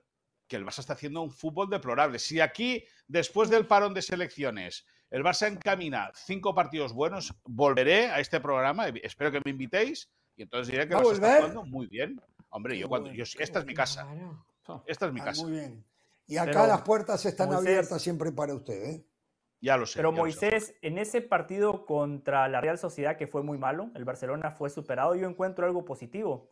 Y usted lo sabe muy bien, históricamente el Barcelona cuando no juega bien, no saca el resultado. Este equipo, en ese partido que jugó muy mal, encontró la manera de sumar tres puntos importantes, porque usted sabe, en esas canchas, como la de la Real Sociedad, es donde se ganan y se pierden ligas. Usted hacía la Sí, pregunta, Xavi es de élite. Yo coincido con usted. Para mí también es de élite, porque tiene que considerar lo siguiente. Para jugar a lo que históricamente pretende el Barcelona, ese estilo de juego está supeditado a los futbolistas, a los intérpretes. Contra el Shakhtar, ¿por qué el Barcelona no juega bien? Porque Oriol Romeo es un muy buen mediocampista, pero es más de corte defensivo, no es Frenkie de Jong. Gaby es muy bueno, pero está lejos de ser Pedri, características distintas. El único de la mitad de la cancha que juega a lo que pretende el Fútbol Club Barcelona es Gundogan. Y para finalizar le voy a decir lo siguiente. Xavi dice lo que tiene que decir porque los hinchas del Barcelona esperan eso, el ADN Fútbol Club Barcelona, respetar la historia, a lo que históricamente juega el Barça. Pero Moisés, usted y yo sabemos que Xavi es de otro corte. Y no lo dice Xavi, lo dicen sus acciones. Los cambios contra, contra el Real Madrid, analice los clásicos. Todos los cambios de Xavi han sido para controlar al Real Madrid. Y ojo, yo no digo que esté mal, al contrario, para mí ese es el gran acierto de Xavi. Haber jugado con línea de tres el otro día, con dos carrileros, ese fue un gran cambio. Recuerde, en los clásicos anteriores, ¿cuál era la sorpresa? Gaby siendo cuarto mediocampista y después aparecía como extremo. Los entrenadores del Barcelona siempre respetaban el 4-3-3. Para mí esa es una virtud. Yo por eso Xavi considero que es de élite y le va a encontrar la vuelta a esto una vez que ya empiece a recuperar los lesionados. Yo, yo, a ver, eh, eh, yo creo que con, cuando regrese Frenkie de Jong, que por cierto tiene que ser papá y, eh, en los próximos días, no va a ir, lógicamente, convocado con su selección. Por cierto, Pedri tampoco va a ir citado por Luis de la Fuente, por el seleccionador español, faltaría más. Después de dos meses parado, va a quedarse en Barcelona para tener estas 15 días, acabar de ponerse a punto. Vamos a ver qué pasa con lo de con Ronald Araujo, que acabó eh, tocado. Le iba a preguntar, del- ¿eh? Deme Sí, tranquilidad, ¿eh? Deme tranquilidad. Pues no lo sé, no asustado, sé cómo- juegan contra Argentina, ¿eh? Como siempre no sé. pierden. Por cierto, por cierto, Ah, Jorge, sí. por cierto, Jorge, Sí. un día en una charla privada con Ronald Araujo ya te llamaré y te contaré lo que me dijo sobre los partidos de Brasil y sobre los partidos de Argentina. ¿eh? No, no, pero es Araujo, privada, ¿eh? no le puede contar. No, no, esos Eso, códigos no eso, se pueden romper. Es, es un gran. No, sí, en ese sentido, en ese sentido. Sí, conmigo sí. Araujo se- seguro que no se enfada, seguro que no se enfada. Pero bueno, a lo que íbamos, que decía José. Al, al- al final, eso es muy también de Guardiola, es decir, Guardiola en. Muy de Cruyff, perdona. Muy de Cruyff. Cruyff siempre los clásicos. os- y- a, a veces ponía hasta el tema Amarrategui, ¿me entiendes? Es decir, a, a veces hasta. No, los hasta cambios de Guardiola en los clásicos Moy eran para atacar. Messi de Sí, falso no, 9. pero sí, eran para atacar. Los cambios de Xavi son sí. para controlar, es distinto. Sí, pero lo que te quiero decir es que eh, en ese sentido, eh, siempre los clásicos, todos tienen la de, de hacer cosas raras, de variar cosas en los clásicos, eso es cosas de o sea, una cosa ya que hacía habitualmente Johan Cruyff como entrenador en el Barça y luego lo fuera, lo heredó Guardiola. Pep cuando y- te metía a Adriano de, de extremo derecho. No, o a Daniel Alves, o a Daniel, o, O a Daniel- o a sí, Daniel pero Alves. Daniel Alves jugaba por ese sector. Yo Sí. vi que Adriano, lateral izquierdo, terminó jugando de extremo derecho con Pep Sí, sí, Guardiola sí. en un clásico. Sí, O sí, sea, correcto, correcto. Sí, señor. En el Bernabéu, creo que fue en el Bernabéu que le hicieron un penalti brutal en el último minuto y no se lo pitaron. No sé si os acordáis, un partido que, aga- que acabó ganando el Madrid 2 a 1, un penalti estratosférico. Ah, eso es costumbre, los otros Ramos días. Adriano, sí. la sí, sí, Champions sí, sí, acabo sí. de ver otro. Correcto. Yo creo que con correcto. Xavi, y, y ya, y le- y ya voy con mi pregunta para Mo, yo creo que con Xavi no nos podemos adelantar. Creo que para que se convierta en un técnico de élite tiene que demostrarlo. O sea, un técnico de élite se demuestra, no se huele. Tú, tú sabes cuando, cuando un técnico es de élite porque eh, saca a relucir su, su, su pizarrón en momentos importantes del partido, porque hace cambios diferentes, porque cuando le faltan lesionados es capaz de responder y que no se nos olvide que Xavi llegó aquí sin experiencia como entrenador, o sea, lo que había vivido eh, eh, en Arabia Saudita y luego de En eso, Qatar, eh, Qatar. perdón, en Qatar, en Qatar, perdón, en Qatar, no en Arabia Saudita, y luego de eso, ¿qué? Lo conocíamos como un gran jugador, lo conocimos por ser un hombre de Barcelona y por eso se les da la oportunidad. Y otra cosa, Chávez ha dicho que para él jugar bonito no es posesión de balón, es la cantidad de aproximaciones que pueda tener en un partido, maxi- maximizar Jugar la bien, no cantidad jugar de bonito. llegadas. Xavi La nunca habló de jugar bonito, ¿eh? Bueno, Xavi nunca No, lo que pasa- bonito. de ser Jugar bien, protagonista, jugar porque, bien. porque al final lo que Pero quiere Exacto. Barcelona es ser protagonista. No, no, porque eso de bonito lo aprovechan los Pereira, los del Valle, todos no aquellos nunca que de están bonito, acá no hablo de bonito. Pero, asociados Carolina, al mourinismo, eh, y no Carolina, el jugar bonito es un invento de ellos, no es, no es una expresión del guardiolismo, del chavismo, del crufismo, del bielcismo. No, no, no, es los No. que están en contra del juego de, ese- de esos técnicos. Está se- equivocado. En ese, senti- Jugar en ese sentido, Caro, Carolina, en ese sentido, la, la fórmula, la fórmula matemática de Xavi, yo creo que es muy inteligente. Dice que para jugando bien es el camino más sencillo para ganar, y estoy muy de acuerdo con eso. Luego, si no puedes siempre jugar bien, gana. Pero no, pero no, lo está, pero no lo resultado está final. demostrando. En este momento no lo está No, no. demostrando, ¿no? No, no, No, Estamos ni mucho menos, ni mucho menos. Y es que, y es que, es que eh, eh, Lewandowski lleva, creo que son 11 partidos, no, 11 o 6 partidos sin marcar un gol. Eh, el Barça ha culminado tres o cuatro Bueno, partidos pero sin rematar. estuvo lesionado también, ¿no? No, no, no, no, no, pero desde, que- desde que está jugando. De, de- de Le- los últimos cap- del Valle, del Valle, del Valle. Yo lo de. Lewandowski se lo dije después de 6, 7 partidos que viene el Barcelona y usted lo negaba porque empujaba algunas pelotas y seguía haciendo goles. Y es verdad. Y ante la estadística usted se siente muy cómodo. Yo, como siempre digo, no analizo estadística, analizo fútbol. Pero Hoy todo el mundo se está dando cuenta Mire, de que Lewandowski ya hace un rato que se está acercando a convertirse Jorge. en ex- un exjugador. Sí, pero y yo Lewandowski fui que- que admirador llegó de no Lewandowski. de eh, hoy, ojo. Jorge, Admirador el de Lewandowski que llegó cuando Lewandowski. pero no es Lewandowski de. Barcelona, no, Sí. no. Solo No, una pero cosa, una Jorge. cosa, una usted cosa. dice la liga de Su- muy breve. Usted dice la liga de Suárez, ¿no? La que ganó con el Atlético de Madrid. La liga pasada fue la liga de Lewandowski. Es que esa fue la diferencia entre que el Barcelona haya ganado la liga y el Real Madrid no. Por los goles, pero... Por él. pero no, Pero es que usted, usted dice No, por los no, goles como que si fuese una estadística boba, tonta. o sea, el gol, el gol determina quién gana y quién claro, pierde. Claro. Lewandowski no aporta el juego de conjunto. Suárez ¿Cómo que hoy todavía aporta? sigue aportando en el gremio juego conjunto. Lewandowski no puede hacer una pared. Lewandowski es anticipado constantemente. Lewandowski le cuesta darse vuelta. Lewandowski solo tiene Pero, que Jorge. aparecer. Se tiene que equivocar el rival, el rival para él meterla y se equivoca enseguida. Pero Jorge, pero ¿sabes por qué? ¿Sabes por qué? Porque tiene ¿Por qué? 36 años ya. Y un tipo de Claro, 36 años ya claro, no ha está sido para un jugar en la gran élite. jugador. Un, un fenómeno fue. Y luego otra, y luego otra, y luego otra, perdona.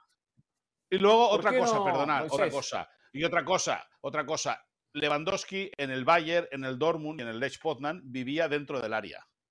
Claro. Porque tenían claro, extremos. En el Barça no hay extremos. O sea, Eso es por verdad, eso os digo eso que es una cosa, una cosa, una cosa es vender un mensaje en la sala de prensa que el Barça tiene que jugar con extremos abiertos, carrileros largos y tal. Pero si no tienes extremos y los carrileros largos no te, no te- no te meten un balón bueno, poco puede hacer Lewandowski. Poco puede hacer Lewandowski. Ahí, ahí, estoy de acuerdo, ahí estoy de acuerdo. Le generan muy poco a él. A ver, nos tenemos que ir, me están diciendo dos cosas.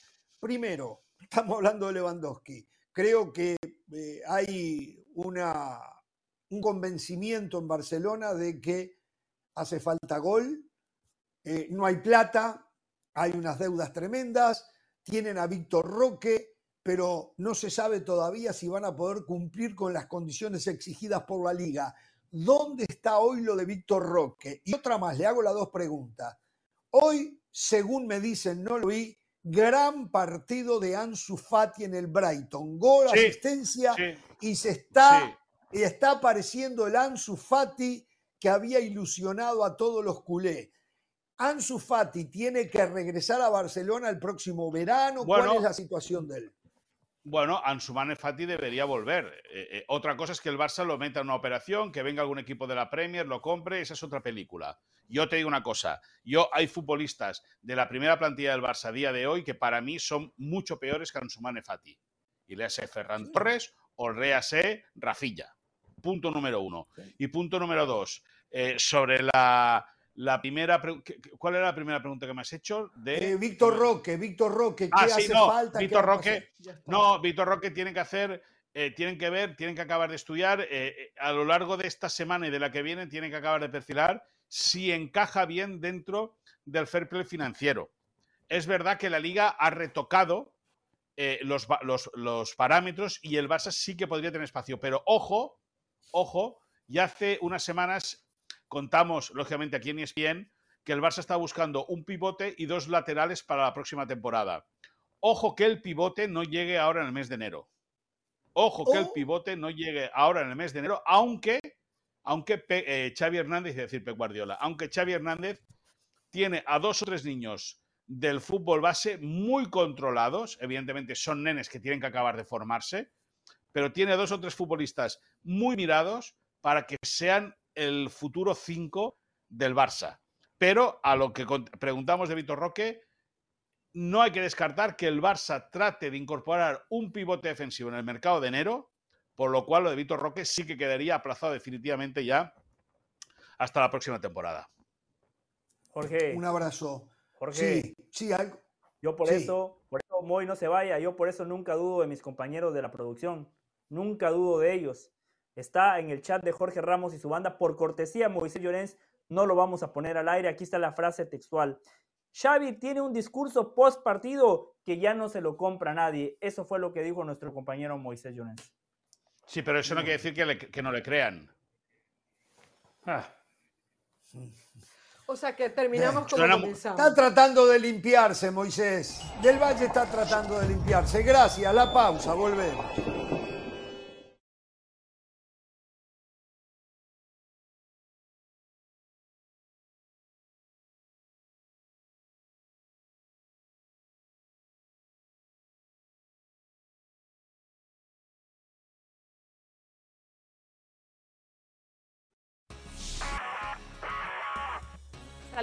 Pérez, esto es SportsCenter ahora.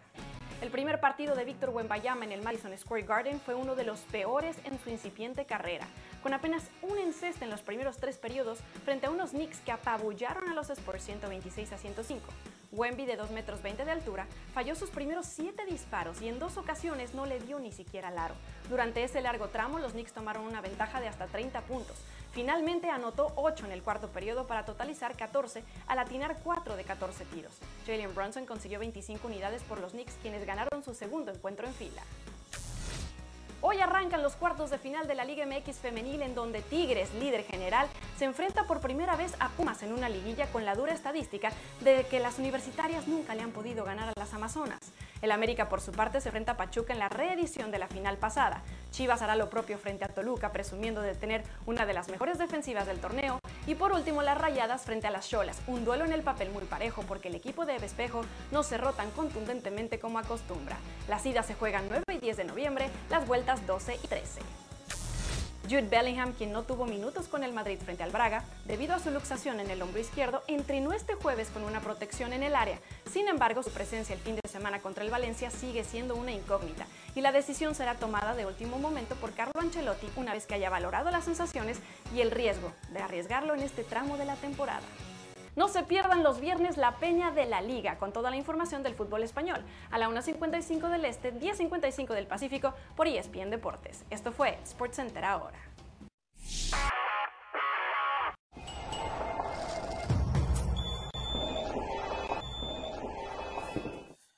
Ayer hablábamos aquí en el programa lo que se informaba desde México, adjudicándole la noticia a Cadena Ser de España, no desde México, desde España, adjudicándole la noticia a Cadena Ser, en el sentido de que el Real Madrid renunciaba a cualquier interés por Kylian Mbappé, incluido el hecho de que quedara en condición de libre a partir del mes de enero. Hoy Radio Monte Carlo, deportiva, Sport, de Francia, tiene la misma opinión que aquí creo que fue generalizada ayer, de que definitivamente el Madrid si ve la oportunidad de, ir por Mbappé, va a ir por Mbappé. Tendrá que tener la plata, ¿eh? que a lo mejor está buscando algún préstamo más para ello, tendrá que eh, que convencerse que Mbappé es lo que necesita desde el marketing. Tendrá que alguien convencer al técnico de turno, y no sabemos si va a ser Ancelotti, que Mbappé, como sostienen algunos, puede jugar nueve, aunque él no quiere. Y si eso no va a traer complicaciones, después con el correr del tiempo, él jugando en un lugar desacomodado de la cancha, donde no es donde se siente más cómodo, pero mientras haya oportunidad. Lo de ayer fue una venta de humo de cadena ser, respetando o respaldando a un Madrid que necesita solucionar algún movimiento que lo ha complicado. ¿Y a qué me estoy refiriendo? A que tal vez hubo contacto o contactos con el entorno de Mbappé que no son bien vistos por la dirigencia del fútbol internacional, empezando por FIFA, y entonces tuvo que salir a limpiar, a blanquear un poco la situación. Pero reiteramos nosotros, y hoy en Francia creen lo mismo, y niega hoy Radio Monte Carlo que haya veracidad en lo que ayer anunciaba Cadena Ser. ¿eh? Así que bueno, eh, no estábamos tan equivocados, muchachos, como lo veíamos nosotros, ¿no? sin dudas. Esa versión que recién mencionaba, que el Madrid trata un poco de limpiar su imagen por alguna posible negociación, realmente es lo que más termino de comprar de toda esta novela, de toda esta historia. ¿Qué pasa si queda libre? ¿Y qué pasa si Mbappé dice, ¿saben qué? Yo quiero ir al Madrid, ¿cuánto me pueden pagar? Sé que no va a ir por miseria, pero que se adapte al sueldo del Real Madrid, que no tenga tantas pretensiones tan eh, altas como en su momento se mencionó, que era uno de los puntos que llevaba al Madrid a decir, no, por esto no quiero, por esto no lo voy a contratar, según eh, Cadena SEO, según el periodista Jesús eh, Gallegos. O sea, si no le sale tan caro como lo pensaba, y me refiero a la cuestión salaria, a la cuestión sueldo, Madrid va a decirle que no, simplemente por el orgullo y el rencor que Mbappé lo rechazó un par de veces. No, por favor, acá se vendió mucho humo y algunos compraron. Eh, yo, obviamente, no creo que se haya... Te dejo, José. No, dale. Sí, claro. No, le iba a decir que el motivo económico obviamente hay que ponerlo en la balanza, pero Mbappé ha sido muy inteligente, hizo las cosas al revés. El 90% de los futbolistas que hacen el final de su carrera van y priorizan la plata. Mbappé ya aseguró su futuro económico. Es que la habilidad que tuvo para negociar sus, sus dos últimos contratos es de un genio y tiene nada más 25 años. Le queda 10 años en la élite y lo económico, no digo que no le importe, pero ya lo solucionó.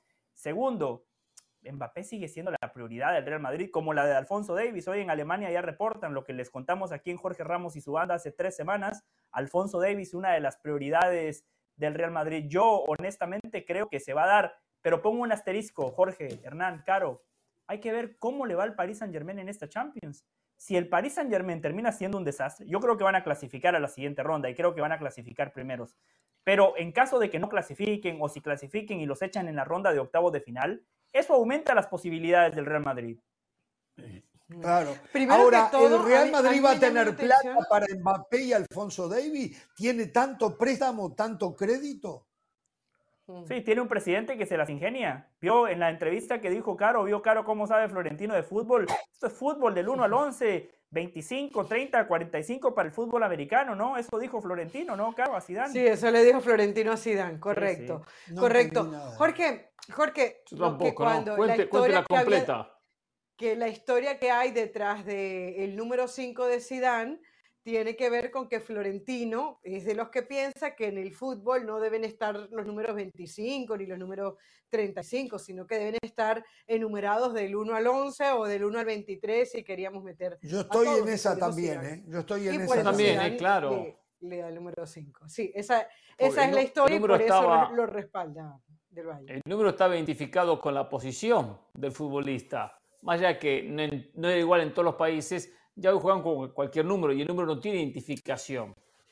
No, Y ayuda al a entender un poco más fácil eh, Claro, eh, También. posiciones, estrategia, ayuda al aficionado de a pie claro. entender. Yo creo que debería de ser una obligación eso. Yo cuando veo jugadores con el 139 o el 192, o- yo, yo me vuelvo loco con esas cosas. No, no, no me parece que sea correcto. ¿eh? Pero ¿Cuántas bueno, veces uno eh, escuchaba a un técnico Jorge, yo quería, yo que quería, decía, yo quería- perdón, claro, cortita, que decía, necesito un 4. O sea, muchas veces uno escuchaba a un técnico que decía, necesito un 4. Sí. Quiero un 4, un lateral por derecha. Necesito un 4, correcto. necesito un lateral por derecha. Ya con eso ya estaba, necesito un 4. Bueno, un lo 4 para el decimos un equipo. 9, decimos un Sí, 9, claro, el, sí, Madrid exacto, necesita un El- 9. exacto, Claro. exacto, exacto. El 9 y el Adelante, 10 son los puestos que han mantenido el número, es verdad. El resto, to- la mayoría desaparecido. Sí, sí. Eh, Jorge, a mí me llamó mucho la atención cuando vi la noticia de Mbappé de Francia, porque es una especie de lucha entre medios a ver quién comunica más grande lo que los intereses de. Lo que pasa es que si nosotros supiéramos de quiénes son los intereses, sería más fácil descifrar cuál es la historia. No sabemos qué hay detrás de los intereses de quien le da la información a Gallego, qué hay detrás de quién es esa persona que tiene intereses de, de- de- de la fuente que usted ya decía de Francia, de radio, de radio, ¿qué dijo? De radio. Radio Monte ¿no? Carlo. De Radio Monte Carlo, de Radio Monte Carlo. Entonces, claro, pero pareciera que hubiese una lucha, no es de quién tiene la información, es de quién, a quién defendemos. Entonces, ahí sería más fácil comprenderlo. Ahora yo le voy a decir algo. Yo creo que Mbappé dejó de ser prioridad en el Real Madrid.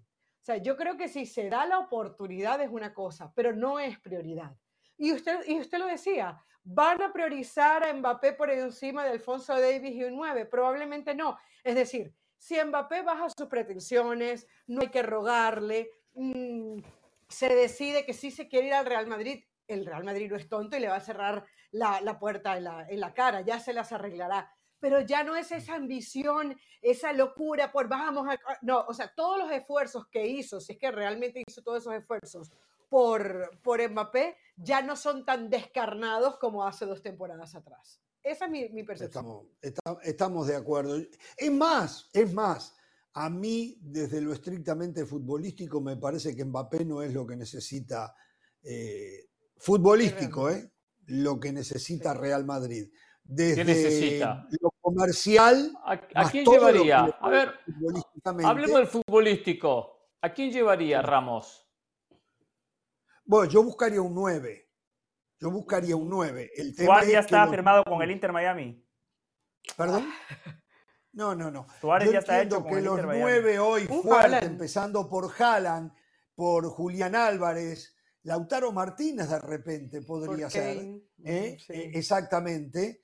eh, porque los otros dos primeros están abrochados, porque Harry Kane está abrochado con el Bayern Múnich y no lo van a soltar. Y si no, Osimen, el jugador del Napoli, de repente, por cierto, hoy la noticia es que No. Napoli está casi, casi en un acuerdo total con América por eh, Sebastián Cáceres, el zaguero uruguayo. ¿eh? Eh, tal vez un Osimen. Lo que pasa es que el Real Osimen todavía no tiene el estatus marketinero que le gusta al Real Madrid, que sí lo tiene Mbappé, que sí lo tiene Haaland, que de alguna manera lo tiene Julián Álvarez y también un poco Lautaro Martínez porque se lo da el pasaje por el Mundial. Osimen, fuera del Napoli, no tiene nada. Entonces al Real Madrid no le gustan esas cosas porque no venden camiseta, por lo menos no por un tiempo. O sea, Claro. Osimen es mejor que Por Julián. eso Valverde llegó al Real Madrid, pero- ¿no? Hendrik, Hendrik tampoco lo tiene. Hendrik no lo tiene. Endrick Endrick no no, lo tiene, pero Endrick es una apuesta Madrid. barata. 40 millones barato. Entonces, y es brasileño, tiene, tiene música en el cuerpo. No, yo sé que es un jugadorazo, ¿eh? Ojo, ¿eh? Sé que es un ¿Eh? jugadorazo. Voy simplemente en respuesta a su análisis. A su análisis. Sí, No, pero, Osimhen, Hernán, si comparamos con Os- otra- Osimhen con, con, con Mbappé, eh, el francés es mucho más jugador. Aparte de tener ese claro. marketing y ese ruido. No hay duda. No, no, estamos, pero, me quedo con lo pero si Jorge es acaba de nueve, Mbappé no es nueve, y no, no es que no es nueve, no quiere jugar de nueve, lo tendrían que obligar a que juegue de nueve, ¿me entiende? Si quiere jugar en el Madrid, que se adapte. Sí, José. No. No, que el elogio que Jorge le acaba de tirar a Florentino, lo que pasa que no sé por qué Jorge le cuesta elogiar las cosas buenas que hace Florentino, ¿no? Dijo que compró un No, 9 no. barato por 40 millones de euros, ¿no? Renovó a Federico Valverde hasta el 2029, Camavinga renovado hasta el 2029, Rodrigo renovado hasta el 2028, bien. Vinicius renovado hasta el 2027. Este equipo de presente ¿Sabe, sabe lo que es eso? ¿no? genera, ¿Sabe lo genera eso, ilusión no? y de futuro también. ¿Qué? ¿Sabe lo que es eso? Es futuro. Pero ¿sabe lo que es eso? Miren muchachos, miren muchachos, les dejo armado un plantel para que ganen todo. Yo me tengo que ir porque ahora se viene la noche. Nos van a empezar a cobrar y yo ya estoy cansado.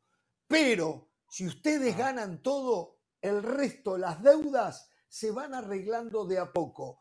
Los triunfos controlan los desajustes financieros. ¿eh? Pero tienen, les dejo armado un plantel bárbaro. Yo me voy, yo me voy.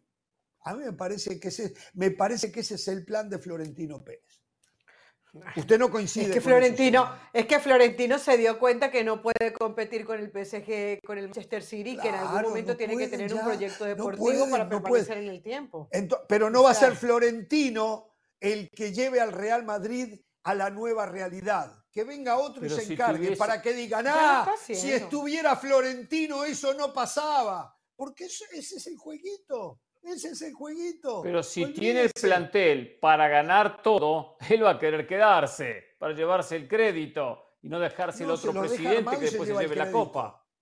Se Sí, lo deja armado y se lleva el crédito. Está bien, por más que lo deje armado, lo importante es el técnico de turno, que después también se las ingenia para poner su granito de arena, poner su marca, poner su firma. El técnico de turno, no, perdón, el presidente de turno. Entonces, Quiero que el señor del Valle termine manera. entendiendo esto. Florentino. Pérez ha hecho locuras financieras, pero es muy inteligente para copar los titulares de la prensa internacional con las contrataciones que hace. Quiero aclararle una cosa.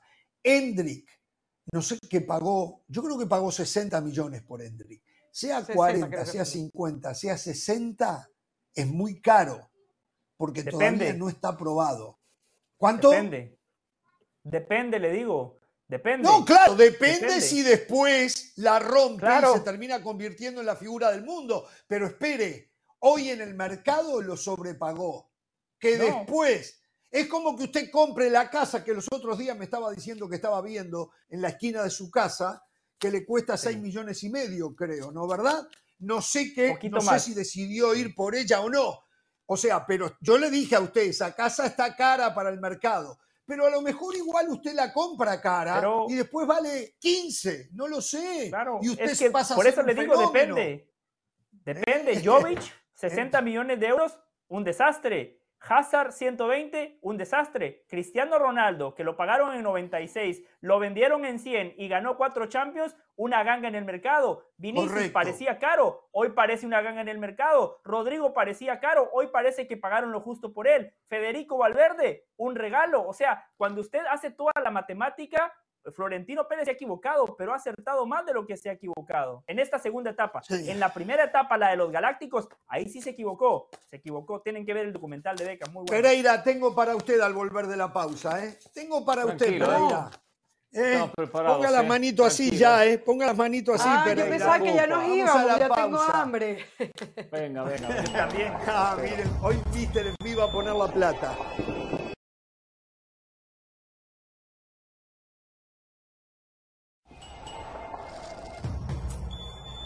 Señores, mañana comienza el Mundial Sub-17. Debutan Panamá, Ecuador, Estados, eh, España y Canadá.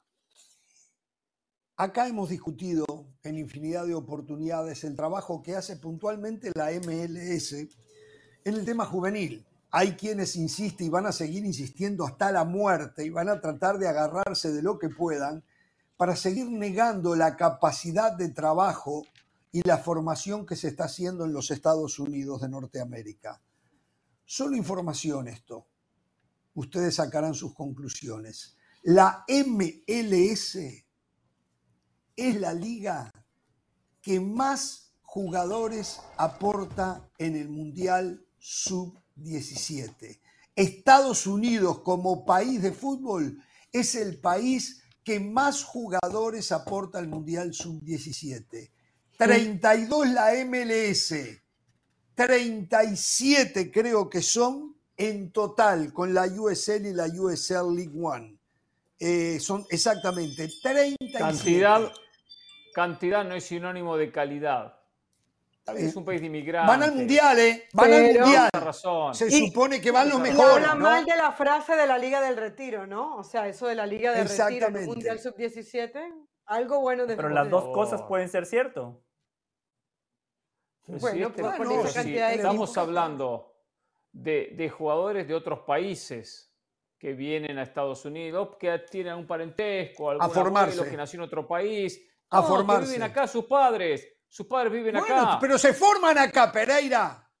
En la MLS, Pero- 32 pero de la. MLS. Hay 32 lugares de la no tienen MLS. información. Por favor, por favor, pero que lo formen bien, no porque haya cantidad venimos a aplaudirlo. ¿Cuál fue la gran figura formada en Estados Unidos? en Figura países. el actual campeonato. El actual campeonato, figura. Estoy, estoy esperando. Por favor. Jorge, por favor. Edson Álvarez ganó con el West Ham. No, no la escuché. Nos vamos, ¿eh? Nos vamos a comer todos, ¿eh? Paga Mr. Smith hasta mañana. No tengan temor de ser felices.